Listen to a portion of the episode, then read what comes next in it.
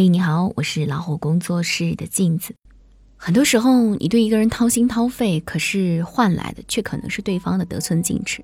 所以，行走于世间，一定要有自己的底线，并不是所有人都值得你的体谅和付出。面对那些不值得的人，要有敢翻脸的勇气。最近《三十而已》这部剧热播刷屏，剧中全能妈妈顾佳为了让孩子能够上贵族幼儿园，不惜放低姿态，把自己的平底鞋换给了王太太，还要为她提鞋。儿子成功入园之后，为了让儿子快速的融入集体，他主动给孩子们做蛋糕，还表示以后都会听木子妈妈的。可是当他发现儿子被木子妈妈找理由带走，还被其他家长故意锁在房间，嘲讽他的儿子是不是有孤僻症的时候，一向委曲求全的他，终于忍不住发飙了。他把手表、包包扔在一边，直接将木子妈妈推进房间，对欺负儿子的恶人大打出手。不得不说，这一段让人看得很过瘾，很解恨。正如余华所言：“当我们凶狠地对待这个世界的时候，这个世界突然变得温文尔雅了。”很多时候，没有底线的忍让换来的却是得寸进尺。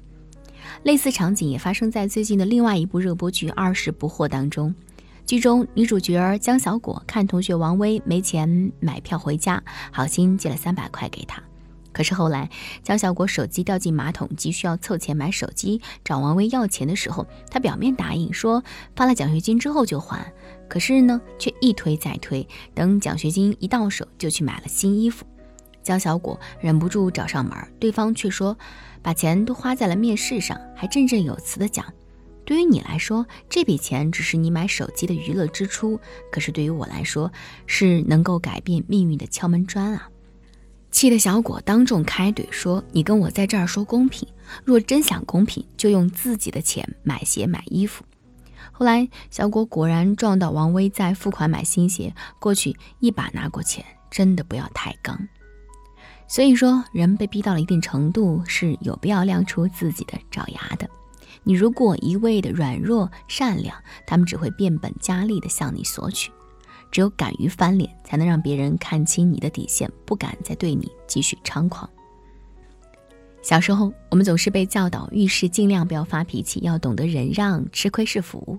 长大之后，我们发现，对于那些变本加厉的人来说，忍耐反而是一种放纵。有些时候，鼓起勇气反击一次，也许会有意想不到的收获。记得之前朋友给我推荐过来一个人，说这个朋友最近在研究写作，想拜托我帮他看一篇稿子。稿子问题很多，看在他态度诚恳又专门拜托我的份上，我还是耐心的一个一个指出问题。后来他就开始三番五次找我帮他看稿，在深夜、在周末、在上班期间。我的工作也很忙，事情也很多，可是看在朋友的面子上，实在不好拒绝。直到最近一次，有一篇文章，我前后给他提了四次修改意见，最后一次提完之后，他发过来这样一句话说：“老师，我实在是无从下手，你能不能直接帮我改一下？”我终于忍不住怼了他一句：“对不起，我的时间也很宝贵，请您自行修改吧。”拒绝完之后，我没有想象中的愧疚，反而觉得很爽。跟朋友提起此事，朋友也并没有因此事而怪罪我，反而抱歉给我添了那么多麻烦。在电影《教父》当中有这样一句台词：“没有边界的心软只会让对方得寸进尺，毫无原则的仁慈只会让对方为所欲为。”所以，该拒绝的时候就拒绝，不要怕别人生气。如果真的因为一次拒绝就失去的朋友，一定不是真朋友。该翻脸的时候就翻脸，别怕得罪人。你必须要亮出自己的底线，才能让得寸进尺的人适可而止。你的善良一定要有锋芒。近些年，网络暴力有越演越烈的倾向，而说到遭受暴力的明星，不得不提到如今的收视女王赵丽颖。从出道以来，她一直遭到网友的各种谩骂和人身攻击。在隐忍了多年之后，不堪其扰的赵丽颖第一次将两位黑粉告上了法庭。二零二零年，这两例名誉纠纷案顺利胜诉，而两名粉丝也在网上公开道歉。其中一名粉丝还在道歉信当中特别感谢了赵丽颖。他说：“我刚成年，没有收入来源，家中又极为贫困。得知这一情况之后，赵丽颖对我们的赔偿金额进行了最大程度的减免。赵丽颖女士在我做错事的情况下还能如此善良，让我万分感谢。”原来赵丽颖顾念粉丝家境贫寒，主动减免了其中一位的赔偿金。不少网友纷纷赞扬她，以德报怨，对她的好感度又上了一个台阶。大文学家爱默生说：“你的善良必须带有锋芒，不然就等于零。一味的善良、包容、忍让，只会任人宰割、欺凌，甚至彻底失去做人的底线。”在这样一个浮躁逐利的社会，善良这样优秀的品质显得弥足珍贵。我们推崇善良，前提是你的善良要留给真正懂得并且善于珍惜的人。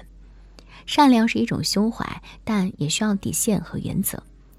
纪伯伦说：“人类有两颗心，一颗心流血，一颗心宽容。所以，不管你以后走到哪里，都应该有底线、有脾气，否则只会被不断的被利用、被伤害。换句话说，如果我对你好，而你却只知道利用我的好，一味的索取，那么对不起，我的世界不再欢迎你的光临。毕竟，我们都是第一次生而为人，凭什么我要让自己委屈呢？所以，从今往后，学会锋芒毕露。”该翻脸的时候就翻脸，该转身的时候就转身。余生很贵，你的善良和温柔很珍贵，要留给值得的人。我是镜子，感谢陪伴。